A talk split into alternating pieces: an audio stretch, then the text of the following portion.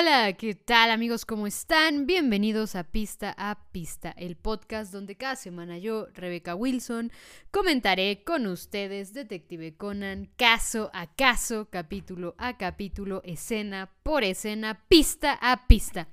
Regresamos de una pausa bastante, bastante larga, fue eh, un mes.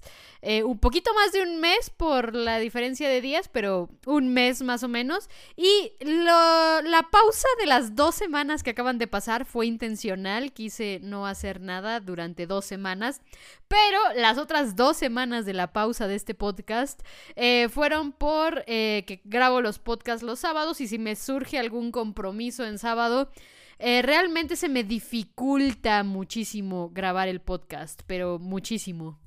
Entonces, por eso las pausas, por eso la pausa, pero ya regresamos con todo, con eh, Detective Conan, caso número 138 y 139, capítulos número 138 y 139, asesinato en la última proyección. Eh, en otras versiones vi la última sesión y me gusta más la última proyección eh, en general, entonces voy a usar la última proyección.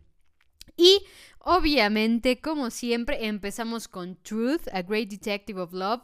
Eh, de las mejores canciones que tiene Conan, deberían de haber hecho más eh, canciones con Two Mix, pero solo tenemos tres marcadas como oficialmente de Conan, que es eh, esta Truth, Break y Living Daylights. Entonces... Eh, hay que disfrutar estas tres canciones que Conan tuvo de Tu Mix. Y solamente una fue de opening o ending. Las otras dos fueron parte de la banda sonora del capítulo con Tu Mix. Entonces, disfrutar el único eh, opening que tuvo Conan con Two Mix, Truth, A Great Detective of Love. Y les digo, me gusta mucho el montaje cuando aparece Jaibar en el opening. De verdad, creo que ya desde ahí ves la epicidad del personaje, incluso desde antes de que aparezca. Y pues empezamos el capítulo con los niños hablando justamente que Jaibara les ha dado unas entradas del cine que le dio el profesor. Y pues ellos planean ir al cine el miércoles, ya que ese día es un día feriado entonces pueden ir a disfrutar del cine tranquilamente y estas entradas eh, parece ser fueron regaladas. Invitan a Conan, pero Conan quiere zafarse de ir al cine y decir que, que no, no quiere ir, pero los niños insisten ya que todos deberían de ir juntos, ¿no? Conan termina aceptando ir al cine con los niños y tenemos una pequeña elipsis ya hacia el cine, donde vemos que los niños quieren ver Gomera. Todos eh, sabemos que los niños son muy fans de Gomera. Ya ha aparecido dos veces antes, creo, solamente una. Solamente una, creo que solo ha sido una vez. Pero bueno, aquí es otra vez que vemos aparecer a Gomera eh, en Detective Conan, que es justamente como pues la versión del universo de Detective Conan de Godzilla. Pero, pues mientras los niños quieren ver Gomera, Conan quiere ver una película de detectives que también están proyectando, mientras que Jaibara dice que eh, quiere ver una película que parece ser es eh, parte de la biografía de Einstein. Eh, obviamente los niños ni siquiera saben quién es Einstein y tampoco quieren ver una película de que te ponga a pensar como la que quiere ver Conan. Entonces ellas insisten en Gomera. Conan, para intentar eh, que todos queden contentos, dice... Tal vez deberíamos separarnos. Yo me voy a mi película, Jaibara se va a la suya, ustedes se van a ver Gomera. Pero los niños insisten en que hay que mantenerse unidos todos juntos en conjunto. Y pues deciden arreglar esto con piedra, papel o tijeras. Que debo decir que, o sea, no es la primera vez que veo un piedra, papel o tijeras grupal. Pero la primera vez que lo hice en mi vida tuve que buscar cómo se jugaba grupalmente. Porque aquí en, México, sobre todo, eh, es más del disparejo cuando es grupal y ya nada más los últimos dos que quedan son los que se avientan el piedra, papel o tijera. Pero en general, disparejo es, es el, el que decide las cosas grupalmente hablando. Pero bueno, el punto es que aparentemente alguien de los niños ganó y por eso es que están viendo Gomera. Aunque al principio me gusta porque ponen a un científico así que podría ser Einstein, pero ya conforme avanza la película ves que lo que ganó fue Gomera. Y lo primero que vemos es que los niños están siendo niños en la película, ¿no? Están comentando, están gritando, están viviendo la película. Eh, que debo decir que a mí me gusta esa clase de gente. Sé que la norma general, y esto lo sé porque también aquí vamos a tener un, momento de ese tipo, la norma general es que eh, estés calladito en el cine sin hablar, pero me gusta cuando la gente vive la película. No estoy diciendo que la gente que está hablando de su tía eh, mientras estás en el cine, eso sí me parece eh, molesto, por ejemplo, o sea, que estás en el cine y los de enfrente estén hablando de su novio, de su tía, de su hermana, del amigo de la escuela. Eso sí me molesta, pero si estás viendo una película y alguien la está viviendo, o sea, en plan de que está haciendo comentarios con respecto a la película, a su acompañante o a ti, y lo que sea. Eh, eso sí me gusta, que es justo lo que están haciendo los niños. Están viviendo la película, están gritando, le agomera, están, eh, digamos, comentándola en voz alta, muy en voz alta.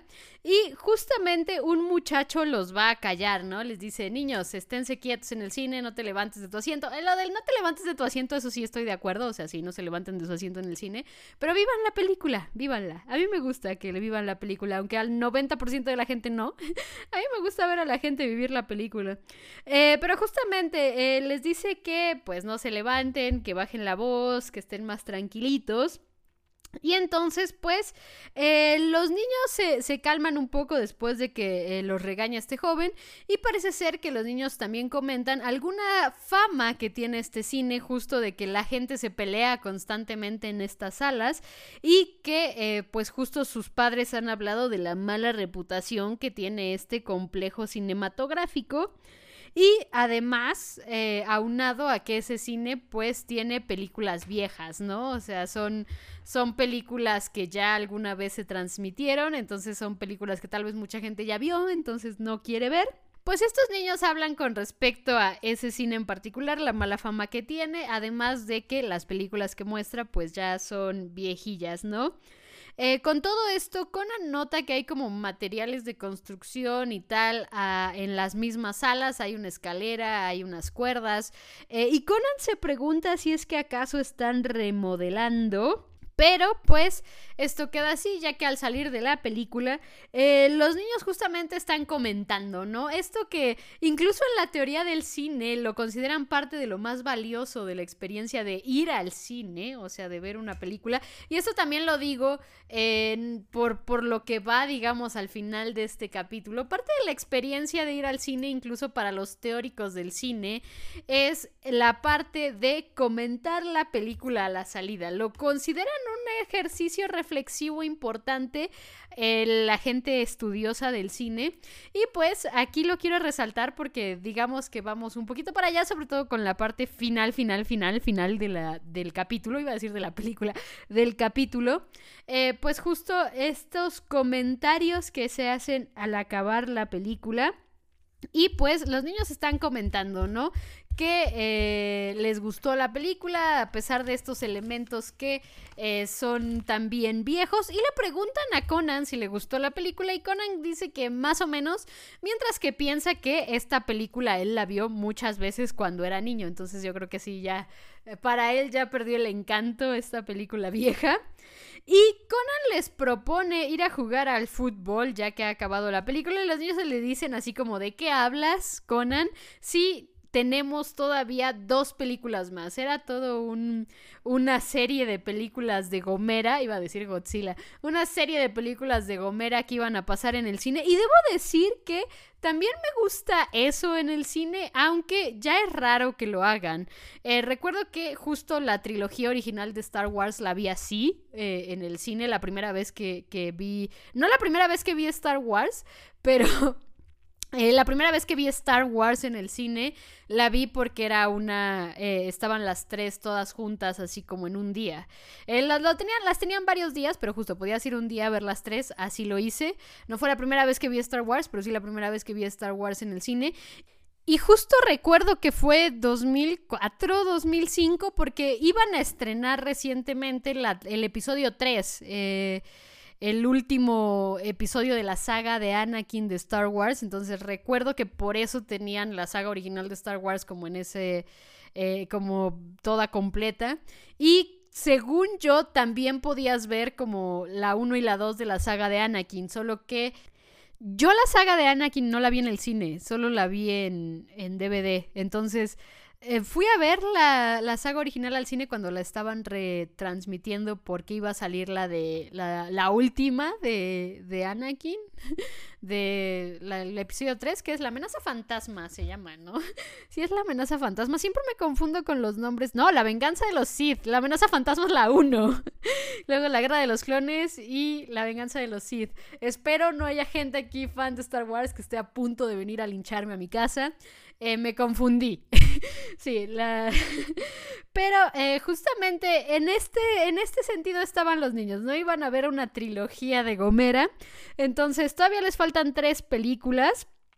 Y también los niños hablan de que tienen hambre, ¿no? Es momento de comer, así que deciden ir a la dulcería del cine. Y mientras los niños se retiran, vemos un momento de Jaibara en un tono burlón diciéndole a Conan que, pues, le parece una buena oferta las tres películas por los boletos que tenían y que, pues, está bien de vez en cuando tomarse un descanso al estar como niños y que eso es lo que ella planea hacer, ¿no? Tomarse un descanso ese día, ser como un niño y se retira del lugar.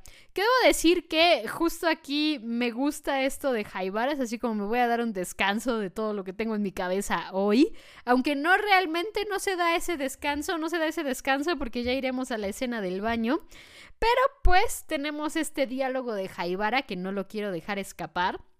Y vemos que los niños ya están en la dulcería y la mujer que los atiende básicamente les regala dos palomitas, ¿no? Pidieron los refrescos, unos cafés y pidieron palomitas, pero solo habían pedido tres vasos de palomitas, pero la mujer les regala dos más para que ya todos los niños tuvieran su vasito propio de palomitas y dice que ella se los quiso regalar porque básicamente son como sus últimos clientes, ya que ese día es el día de cierre del cine, va a ser sus últimas proyecciones y pues básicamente los niños serían como sus últimos clientes, ¿no? Los niños al enterarse de esto vuelven a preguntar un poco con respecto de que esta es el cine va a cerrar y aparece un hombre mayor que es el administrador del cine y dice que lleva 30 años eh, administrando el cine, pero pues ha llegado el momento de cerrar y justamente Conan dice, esta es la razón por la que están las escaleras y las cuerdas y todo esto. Y el hombre dice que sí, que en realidad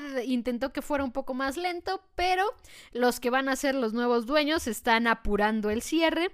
Y en ese momento aparece un hombre más que dice que ha permitido demasiado que ese cine siga abierto, es lo que dice ese hombre. Y que eh, justamente solo está cumpliendo el deseo del administrador que pidió que el cine cerrara el mismo día que cumplían su aniversario de apertura, ¿no? Entonces el cine cierra el mismo día que su aniversario de apertura. Pero pues este hombre claramente no lo hizo desde la bondad de su corazón, ya que vemos incluso que eh, justamente él menciona que es hasta decepcionante que el día que va a cerrar el cine nadie esté ahí, ¿no? Nadie, nadie le importó el cine. Pero pues eh, mientras se prende un cigarrillo aparece el técnico de proyecciones y le dice que no puede fumar, que ya se lo ha dicho muchas veces que no puede fumar. Y pues eh, mientras apaga este hombre el cigarro, vemos que se vuelve a burlar de que es el último día del cine. Entonces este hombre es nada agradable y ya sabemos automáticamente que él es el que va a morir. Como audiencia de Conan ya podemos suponer que este hombre desagradable es el que va a morir. Y eh, Conan se da cuenta justamente que el encargado de proyección, el proyeccionista, dijo algo como siempre te pido que apagues el cigarro y le pregunta a qué se refiere, ¿no? Y el encargado dice que ese hombre llega todos los días y mientras van contando eh, se ve que este hombre llegaba y parece ser él era el que incitaba las peleas y parece que parte de lo que hizo fue justo bajar la reputación del cine y con esto eh, reducir también el número de clientes. Parece ser que la gente del que trabaja ahí en el complejo cinematográfico está consciente de ello. Y mientras están platicando de esto, aparece un muchacho, que es el muchacho que regañó a los niños por estar viviendo la película, que está tomando fotos. Y parece ser que este muchacho básicamente es un cliente frecuente del cine, que no ha dejado de ir y que de hecho iba desde muy pequeño. Incluso el administrador dice que es casi como un hijo para, para él. Eh, este niño es así como Salvatore de Cinema Paradiso y el administrador es Alfredo, supongo. vean esa, o sea, pausa cultural de Detective Conan. Vean Cinema Paradiso, es de mis películas favoritas y eh, habla mucho justo también del, del valor del cine como como lugar para ir a ver películas, ¿no? Más allá de la televisión y tal, el valor de ir a una sala de cine a ver películas, creo que eso es el mensaje más importante que te deja Cinema Paradiso.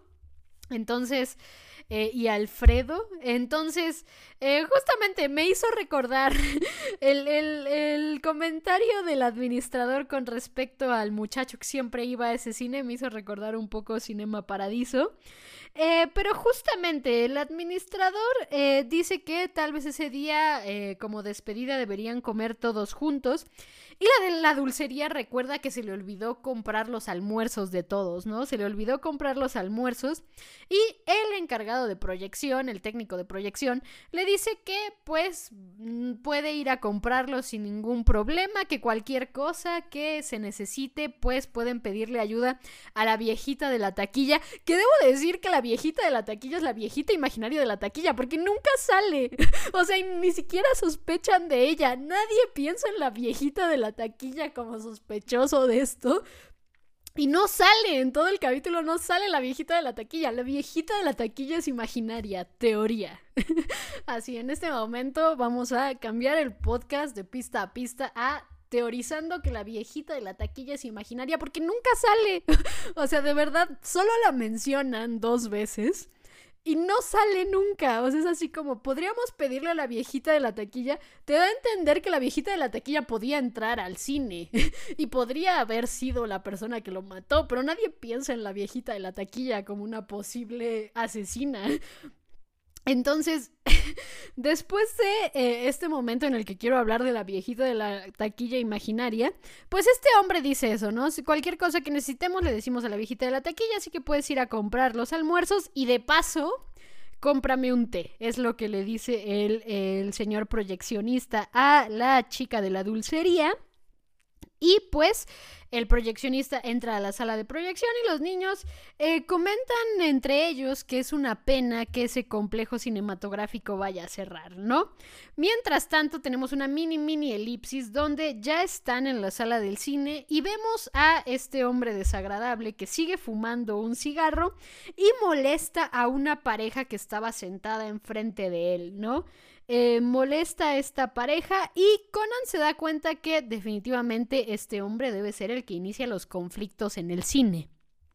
Por lo que eh, después de esto regresamos a la película y aquí hay cine. Aquí Conan hace cine real, con el montaje de la persona que se está acercando para asesinar a este hombre del cigarro y lo que está sucediendo en la película. Tenemos un montaje en paralelo con ambas cosas y justamente la combinación de la tensión de la película con lo que está viendo y está pasando este hombre hace algo, una imagen visual muy padre y de verdad es cine. O sea, sé que estoy exagerando un poco tal vez, pero el, el, el montaje, el montaje es muy bueno, de verdad es muy, muy bueno este montaje de cómo alguien se está acercando a este señor del cigarro para asesinarlo, mientras lo que se está viendo en la pantalla del cine me pareció genial, o sea, de verdad me pareció genial.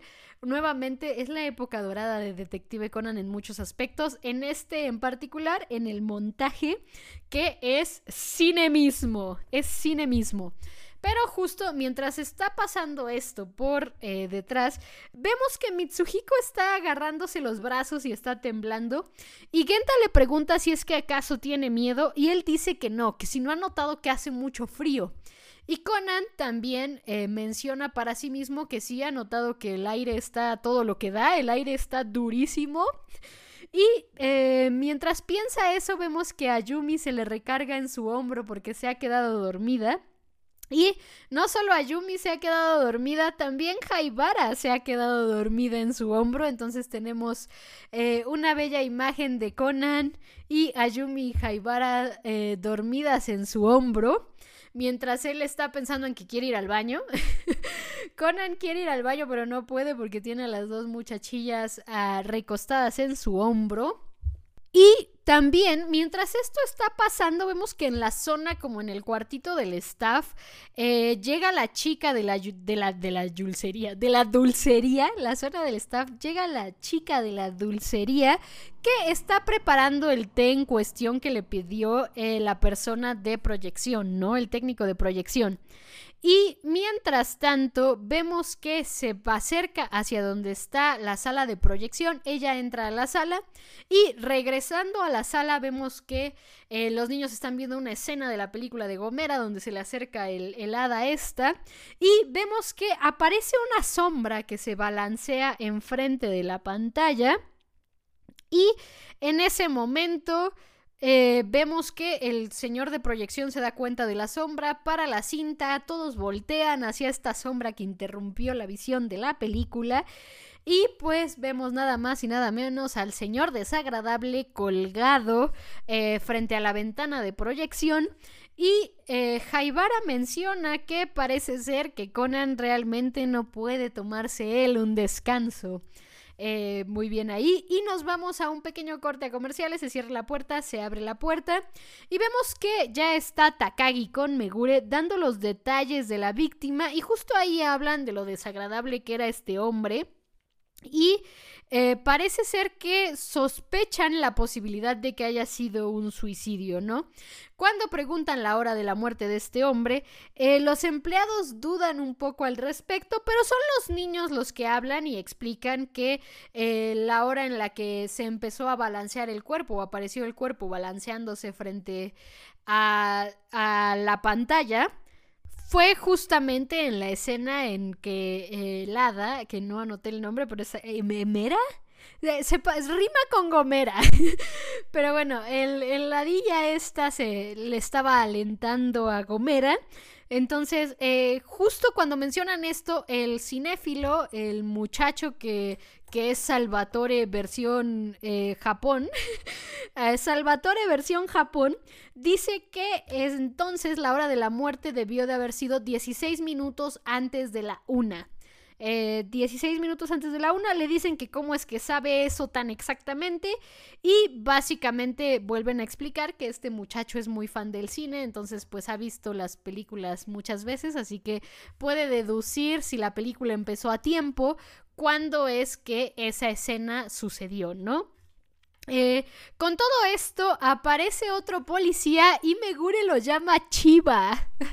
Megure lo llama Chiva, así que esta es la primera versión de Chiva, aunque Chiva tiene como tres versiones antes de que se queden con la versión del Chiva que todos conocemos. Eh, Chiva aparece otras dos, tres veces con diferente versión, aunque cada vez Chiva como que se va apareciendo un poco más Chiva. Este Chiva se ve como un Chiva de una dimensión paralela. Este Chiva no se ve tan Chiva eh, y no sé si es la primera vez realmente que aparece Chiva o si ya había aparecido en algún relleno por ahí. Eh, pero aquí vemos a una de las versiones que hay de Chiva. Y justamente dice que él habló con la viejita de la taquilla, la viejita imaginaria de la taquilla que nunca vemos. habló con la viejita imaginaria de la taquilla y la viejita asegura que solo las personas que vemos que están dentro del cine entraron. O sea, no hay nadie más, no hubo nadie más que entrar al cine. Así que básicamente los sospechosos de matar al señor desagradable son la chica de la dulcería, el cinéfilo, el administrador y el proyeccionista. Entonces tenemos cuatro sospechosos. Pero el mismo proyeccionista dice que ve poco probable que los que hayan hecho eso de colgar el cuerpo hayan sido una mujer, un anciano y un muchacho bastante delgado. Así que él es el único que tiene como las capacidades físicas de poder asesinar a este hombre Pero pues él estaba muy ocupado en la sala de proyección y de hecho eh, la chica de la dulcería estaba con él, así que básicamente no pudo ser él tampoco, de acuerdo con todo esto. Eh, la chica de la dulcería confirma que ella estaba con él y eh, también menciona ella que ella estaba regresando de hacer la compra en la tienda de conveniencia del almuerzo y el té. Entonces, Megure decide preguntarle al administrador y al muchacho qué estaban haciendo ellos, ya que ellos en conjunto tal vez no les hubiera sido tan difícil el asesinar al señor desagradable. Y eh, Megure parece suponer que lo pudieron hacer juntos, pero el chico cinéfilo eh, tiene fotos que tomó con su cámara digital de las películas. Y aunque esto hace que Megure dude, porque justo como son películas viejas, podría haber tomado esas fotos otro día, Conan es el que le dice que si se fija bien en las fotos de la cámara digital, eh, justamente están Mitsuhiko y él, Conan, en las fotos, entonces no podría haber eh, fingido eso, ya que los niños era la vez que fueron al cine, ellos no eran cinéfilos como él, no iban todos los días. Entonces, en esa misma foto vemos que el administrador hay eh, una foto donde se levanta y se dirige hacia un lado contrario de donde es la salida del baño. Megure le pregunta por qué se dirige hacia allá y el hombre dice que fue a revisar el aire acondicionado porque el aire acondicionado estaba dando durísimo en la sala y quería ver qué estaba pasando. Y justamente eh, Mitsuhiko corrobora que él eh, percibió el aire acondicionado en la sala, entonces se comprueba que estaba dando bastante fuerte y eh, deciden ir a revisar la sala de proyección. En la sala de proyección parece ser que también comprueban que no hubo eh, nada realmente que podría haber eh, causado o hecho que el proyeccionista colgara el cuerpo. Entonces parece ser que Megura empieza a preguntarse si esto pudo haber sido en efecto un suicidio. Pero Conan se ríe y dice que ha notado algo y explica que eh, justo por la forma en la que funciona la proyección, eh, podría haberse preparado el cuerpo de antemano y solamente fingir que se colgó en el momento en el que sucede la escena de el hada esta, ¿no? De Emelda, Emera. Justamente Conan da a entender que existe la posibilidad de que eh, esto, el cuerpo ya llevaba algún rato más colgado por ahí y el técnico de proyecciones explica que sí podría suceder eso debido a que tienen eh, los dos proyectores dentro de esa misma sala, pero también el mismo hombre dice que eh, para hacer esto la película debería de estar cortada, ¿no? Deberían de haber cortado la película para hacer este truco y la película no se ha cortado. Si revisan la cinta, la película está íntegra y completa, entonces no hay forma de que este truco se haya podido hacer. Mientras están explicando todo esto, la chica de la dulcería explica lo que ella hizo hacer, que fue a comprar a la tienda de conveniencia, regresó, preparó el té y después se fue a ver al técnico de proyecciones, entonces eh, ella está al tanto de todo, pero vemos que eh, entrando a la sala de staff, eh, la sala del staff que hay entre la sala de proyecciones y como esta sala de descanso, está muy, muy, muy, muy, muy sucia los niños critican incluso la, la higiene y el proyeccionista dice que no quiso limpiarla por ser el último día. Y dentro de esta misma sala también se ve que hay un espejo roto. Eh, de verdad la sala está un poco eh, desagradable, pero también vemos que Mitsuhiko está como raro, como nervioso. Y mientras todos van saliendo de la sala, Mitsuhiko decide confesar que él vio a la señorita de la dulcería en el baño. Entonces, la declaración que dio la señorita de la dulcería no es del todo cierta, ya que ella nunca mencionó haber ido al baño.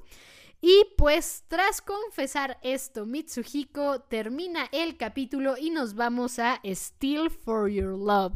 Les digo, un ending que está bien, pero tampoco me parece tan épico, más allá de la parte final del ending donde eh, vemos a Ran y a Shinichi caminar en sentidos opuestos. Y después de eso regresamos a Truth, A Great Detective of Love. Y el resumen del capítulo, estos resúmenes que les digo, ah, si los sigues semana a semana, luego sí se vuelven necesarios, ¿eh? ¿eh? digo, sobre todo para mí, por ejemplo, con los rellenos, porque cuando son eh, capítulos del manga, pues me acuerdo del manga, entonces tampoco es tan, tan necesario estos resúmenes. Pero justo, si eres exclusivo del anime y, por ejemplo, para los rellenos, estos resúmenes del capítulo son importantes. Pero regresando al capítulo, Megure pregunta justamente a la chica de la dulcería por qué no contó lo del baño. Y en su declaración, ella dice que eh, salió porque un lente de contacto se le había eh, desacomodado, entonces salió al baño a acomodárselo y ya. Y pues eso le llevó un minuto máximo, entonces pensó que podía omitirlo de su declaración. Y pues eh, justamente eso ya empieza a ser raro, pero el de el proyector dice que él no pudo saber que ella salió al baño a acomodarse el lente de contacto porque él justamente estaba muy ocupado proyectando. Pero pues eh, en el momento en el que apareció el cuerpo ella estaba con él, así que ella no pudo haber sido. Y pues en ese momento también regresa Takagi de investigar y menciona que el hombre tenía bastantes, bastantes deudas y que incluso con eh, lo que iba a ganar de eh, la venta del complejo de cine no iba a poder pagarlo y que de hecho el hombre se había quedado sin ahorros por lo mismo de las deudas. Por lo que Megure piensa que había una razón para suicidarse y la de la dulcería se queja diciendo que pues ojalá se hubiese suicidado en otro lado y no ahí. Y mientras todo esto pasa, Conan piensa que por el tipo de hombre que era este hombre desagradable, no pareciese que se fuera a suicidar o no pareciese que fuera una de esas personas que se suicidaría. Y además le llama la atención la extraña actitud que está teniendo la mujer de la dulcería.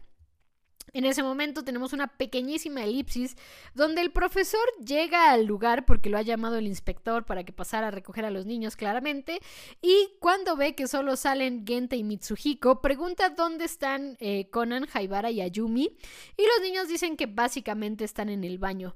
Mientras están en el baño, Conan eh, parece ser que está investigando y se asoma hacia el espejo del baño de mujeres y en ese momento Jaibara le dice que si no se siente extraño al mirarse al espejo, ya que cuando ella lo hace solamente puede preguntarse quién eres en realidad.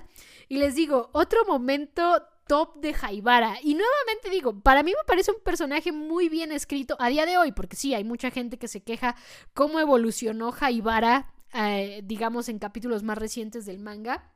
Pero yo pienso, si tienes un personaje justo que se quería suicidar, que la única, lo único que le quedaba era a su hermana, se la mataron, eh, no tuvo, digamos, una vida normal porque siempre estuvo ligado a la organización y llega a este punto en donde ya empieza a tener una vida libre, digamos, de lo que siempre conoció y tenemos este momento donde ella dice así como yo me miro al espejo y me pregunto quién eres en realidad. Eh, realmente necesitamos un personaje que se deconstruya y se reconstruya de otra forma totalmente diferente al que conocemos. Y creo que Gosho a día de hoy lo ha hecho muy, muy, muy, muy, muy exageradamente muy bien. Y me gusta mucho los lados de Jaibara que vemos porque justo estamos viendo cómo Jaibara va conociéndose también ella realmente a través del tiempo a pesar de que pueda tener eh, ciertas actitudes que les digo, algunos he visto que consideran infantiles, pero también estamos conscientes que Jaibara tiene 18 años, tampoco tiene 35, ¿no? Eh, y hay gente de 35 que actuaría igual que Jaibara en algunas cosas. Entonces, realmente me gusta mucho también esto, porque aunque es una escena muy cortita y es un diálogo muy cortito, o sea, Jaibara se está preguntando el quién eres más allá de su apariencia física, no solo es de su apariencia física, y eso está claramente incluso por la forma en la que Conan aborda su pregunta, porque le dice así como tonta, obviamente estamos así por la pastilla que tú creaste. Y eso, o sea, lo da a entender como de que Conan eh, asume claramente que él sigue siendo Shinichi a pesar de verse en el cuerpo de Conan y no tiene este conflicto de preguntarse quién eres realmente, ¿no? A pesar de que Haibara como que le insiste un poco más y eh, le menciona justamente que él, se la pasa mintiendo a pesar de ser una persona que busca eh, encontrar la verdad. y también le dice que el reflejo que él ve en el espejo no es su verdadera apariencia y pues, eh, digamos, son palabras bastante fuertes, pero que a Conan realmente no le resuenan. Y podemos ver que no le resuenan porque al momento en el que Jaibara habla del espejo, Conan resuelve el caso. Conan resuelve el caso cuando Jaibara le dice esto y por eso Conan se baja del lavabo y le dice muchas gracias Jaibara, me voy. Pero tenemos a Jaibara que realmente estaba pensando lo que le estaba diciendo a Conan, ¿no? Y quería proyectarse en él, pero justamente a Conan no le resonaron esas palabras tanto así que cuando Jaibara menciona lo del espejo, lo único que hace es que Conan resuelva el caso. Pero justo mientras Conan se va, también hay otro momento chistosito, que Ayumi sale del, del cubículo del baño y nada más le pregunta a Jaibara, ¿qué le pasa a Conan? ¿Este es el baño de niñas? un, momento ahí chistosín. Mientras Conan, Conan corre, eh, pensando justamente que ya lo tiene todo claro, entonces necesita ir a la sala a buscar cierta evidencia y pues lo que encuentra son colillas de cigarro y una huella en el asiento, que justamente me me, parece chistoso porque eh, esa huella en el asiento luego la he visto que la utilizan de chiste, eh, de, que el zapato se ve raro, pero como es una, o sea, no es una huella de una escalera, que ahí sí sería raro, ¿no? Pero en el asiento sí me hace sentido la huella porque lo que estaba haciendo el hombre era molestar a los de enfrente, entonces estaba bajando y subiendo el pie y por eso la huella se ve así de rara. Entonces, la huella del asiento tiene sentido, a pesar de los memes. Y después de esto vemos que Conan está hablando con el profesor, diciéndole que ya sabe todo. El profesor dice algo así como, pero yo qué hago, acabo de llegar. Conan dice, pues di que lo escuchaste todo de nosotros. Y cuando le empieza a contar su plan, los niños interrumpen y reclaman que nuevamente Conan está investigando y resolviendo todo por su cuenta, qué pasa con ellos. Y Conan les dice que no se preocupen, que esta vez van a poder ayudar dar como ejemplo, claramente. Después de esto tenemos que eh, Takagi justamente llega con Megure y da mucho más contexto de toda la situación que estaba viviendo este hombre con sus deudas, con la gente con la que trabajaba, con la venta del cine, con todo esto. Y parece que mientras más se acercan a la conclusión de que sí fue un suicidio, eh, el chico incluso del cinéfilo, el Salvatore japonés, eh, dice que si ya se puede ir a su casa y aunque Megure acepta, se apagan las luces y son interrumpidos por el profesor que se encuentra en la sala de proyección.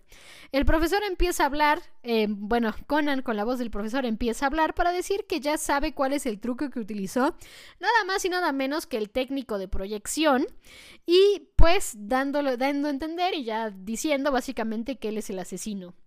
En este momento vemos justamente cómo en conjunto con Genta y los demás niños eh, empiezan a recrear el truco y eh, básicamente el truco justo consistía en tapar una ventana de proyección, eh, proyectar la película y luego destaparla para que se proyectara la sombra del cuerpo que se estaba moviendo. Así que en efecto el cuerpo ya estaba ahí desde antes.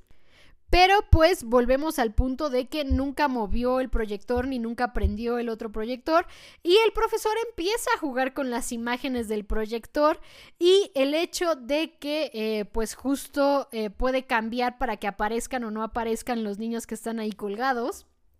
Y eh, mientras que la de la dulcería sospecha que justamente cortó la película y va a reclamar, cuando llegan todos ven que eh, justamente no hay nada recortado. Lo que está pasando es un juego de espejos. Y por otro lado, la razón por la que el cuerpo se estaba balanceando, que lo olvidé, eso lo explican antes, es porque el aire acondicionado estaba dando duro y pues por la forma en la que estaba el cuerpo colgado, el peso del cuerpo y tal, es que el aire podía balancearlo un poquito y pareciera que se acababa de colgar, ¿no? Eh, pero justamente cuando llegan y ven que solo está el proyector prendido, solo hay uno prendido, ven que justamente lo que hizo el proyeccionista, el técnico de proyección, fue hacer un juego con espejos para que, eh, digamos, no hubiera cortes en la película, la película no estuviera cortada y eh, pudiera transmitir dentro o a partir o a través de dos ventanas de proyección. Digo, las salas de proyección tenían en esos tiempos varias ventanas. Lo hacía desde dos, jugando con los espejos. Entonces, eh, justamente con, con el truco explicado también explican cómo es que planeó el asesinato a detalle. Y entre esas cosas, la de la dulcería dice, pero yo, yo fui a, la tienda de conveniencia porque yo había olvidado comprar los almuerzos y parece ser que aunque hubiese, aunque sí hubiese llevado los almuerzos, él pensaba pedirle el té de todas formas, ¿no? El té siempre estuvo en sus planes para que ella pudiera ir a comprarlo, ¿no?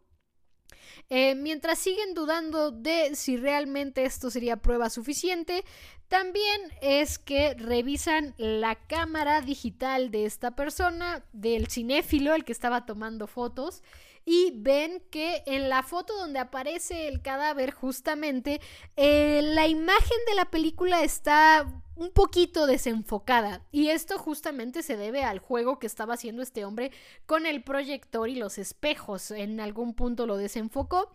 Y la chica de la dulcería insiste y dice, tal vez yo la desenfoqué. Yo, yo, yo desenfoqué la película. No, no creo que haya sido el técnico de proyección.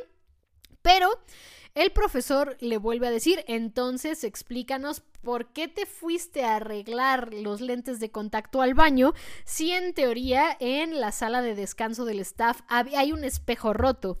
Y justamente eh, aquí es donde el proyeccionista dijo, ella se dio cuenta pues de que el espejo desapareció y básicamente eh, la chica ya sabía que el proyeccionista había sido el asesino y simplemente lo estaba protegiendo. Y él empieza a decir eh, que no quería hacerlo en el cine, pero pues casi que no le quedó otra opción. Y el hombre dice que la vista que tiene desde las ventanas de proyección siempre le ha parecido la más hermosa de la vida. Y pues eh, lamenta que esta persona desagradable nunca va a poder entender lo que se siente ver a través de estas ventanas de proyección. Eh, y ver las reacciones de la gente y lo que sucede mientras sucede la película y después de que termina la película. Y pues eh, la policía pide que los acompañe a la estación, ¿no? Eh, mientras se retiran, el administrador se lamenta un poco de que el cine, de acuerdo con él, está lentamente muriendo y es una moda pasada. Pero son los niños los que, teóricos del cine, explican lo importante que es también ver las películas en el cine y cómo la experiencia en el cine es muy diferente. Estos niños leyeron teoría del cine, muy bien, vieron Cinema Paradiso, muy bien, niños, muy bien, Detective Boys.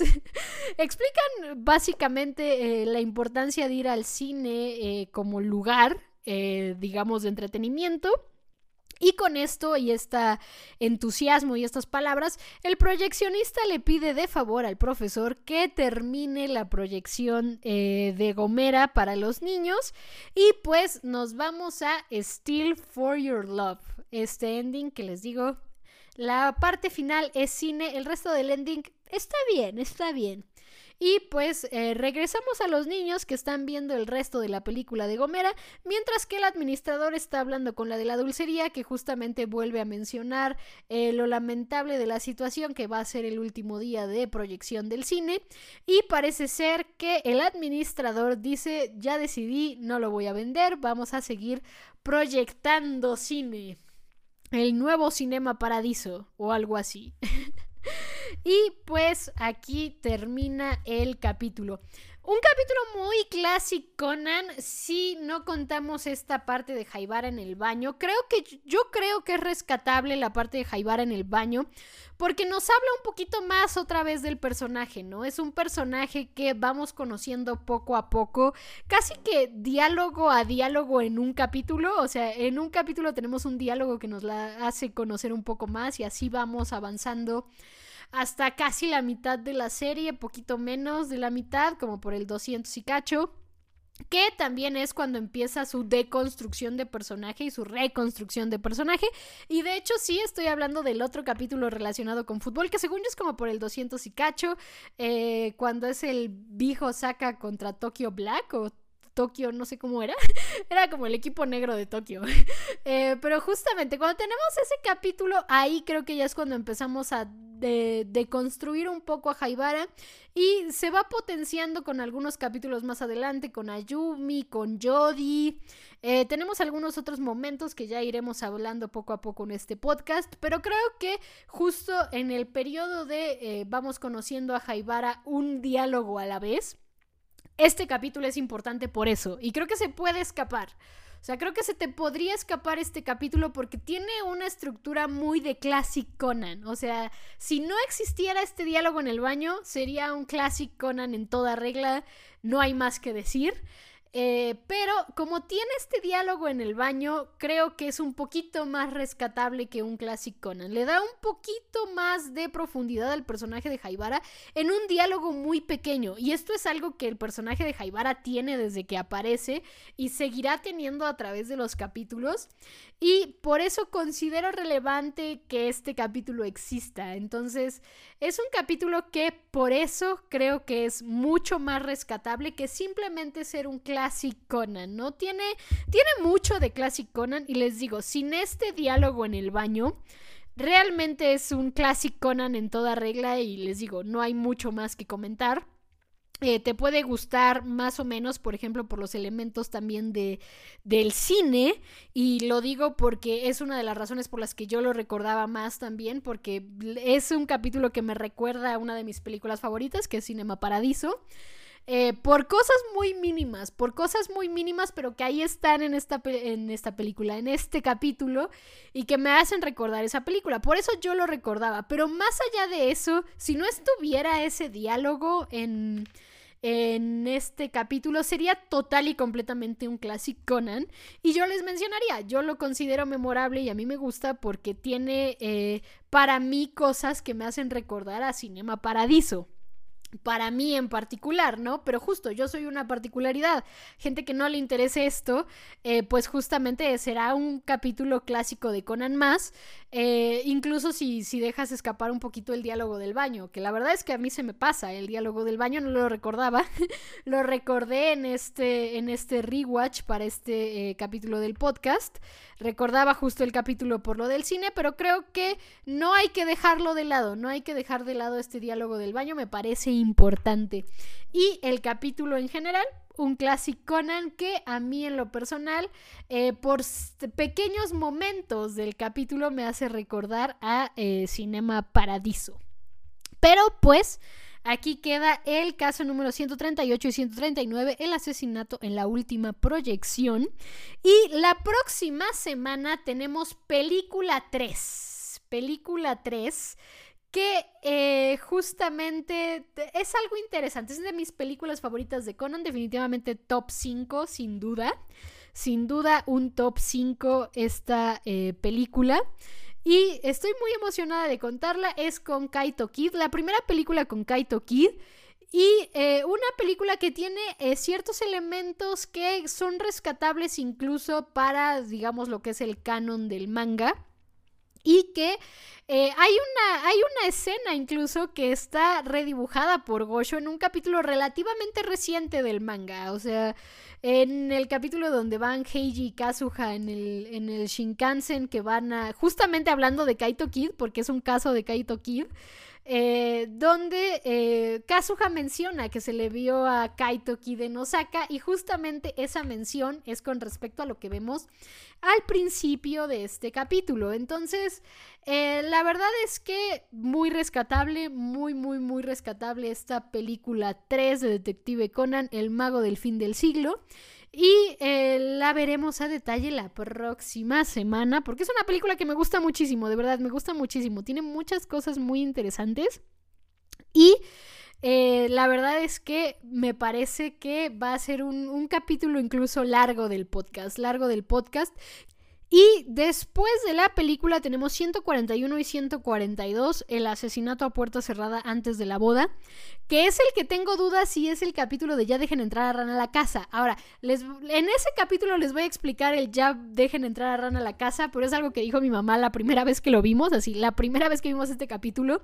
Eh, y, es algo que más adelante va a empezar a hacerse más notorio porque mi mamá, o sea, a mi mamá le gusta mucho el personaje de Ran y siempre se da cuenta como de cosas muy chistosas del personaje de Ran. Entre ellas, este capítulo que es ya dejen entrar a Ran a la casa. Entonces, eh, creo que sí es este, estoy casi segura que es este. Por, por lo que recuerdo, creo que sí es este, el asesinato a puerta cerrada antes de la boda. Después tenemos 144 y 145, el asesinato en el Estrella Norte, Trenes, el papá de Shinichi, eh, maravilloso capítulo. Luego tenemos 146 y 147. Historia de amor de la Policía Metropolitana. Aquí no viene con parte 1, pero todos los que ya hemos visto Conan sabemos que Historia de amor de la Policía Metropolitana, parte 1. Eh, es este capítulo. Y después varios rellenos hasta 153 y 154. El verano peligroso de Sonoko, un capítulo donde aparece un personaje que va a ser un personaje relativamente recurrente en el mundo de Detective Conan y después hasta tiene su película. Entonces, un personaje que va a ser importante para el personaje de Sonoko también y que eh, tendré mis comentarios con respecto a esa relación porque no me desagrada, pero de todas las parejas de Detective Conan, esta es la que tiene el pero más grande para mí. Pero aún así no me desagrada, no me desagrada. De hecho, me gusta, hay momentos de esta pareja que me gustan mucho, pero, eh, pero tiene un pero esta pareja y lo iremos descubriendo a, través del podcast y seguramente en este capítulo va a ser una, uno de esos momentos. Después tendremos 156 y 157, que es Historia de Amor de la Policía Metropolitana, parte 2 que eh, de hecho como la traducción eh, que estoy viendo aquí en la lista nada más dice continuación de la historia de amor de la policía metropolitana, pero parte 2, parte 2. Y después varios rellenos y nos vamos a 162, especial de una hora, el primer caso de Shinichi en un avión un capítulo que a mí me gusta mucho porque me gustan mucho también los aviones. O sea, las dos cosas que más me gustan en esta vida son los trenes y los aviones. o sea, no sé, supongo que porque representan la sensación de movimiento, pero, o sea, en ese caso también me gustarían los buses o los autobuses. Y no me gustan los autobuses, me gustan los trenes y los aviones. Y me gustan los aviones de largas distancias, no me gustan así, como los aviones que solo se hacen una hora, pues es como chido el avión. Pero un avión de esos que te haces más de seis horas, esos, esos aviones son los que están en mi corazón.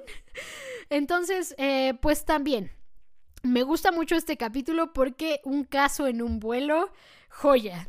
Joya, joya, joya, joya. Igual que, o sea, también una película que me gusta mucho de Detective Conan es la de donde van en el avión, donde Ran conduce el avión. Y que de hecho también es una de las películas favoritas de mi mamá, porque Ran conduce el avión. Pero pues eh, vamos a dejar mientras tanto... No, no, no, esperen. 163 y 164, que es el que sigue después del primer caso de Shinichi en un avión, es El secreto de la luna, la estrella y el sol. Uno de las pequeñas mini momentos en las que TMS la cagó por la revoltura que hizo, ya que este capítulo originalmente es antes de Haibara.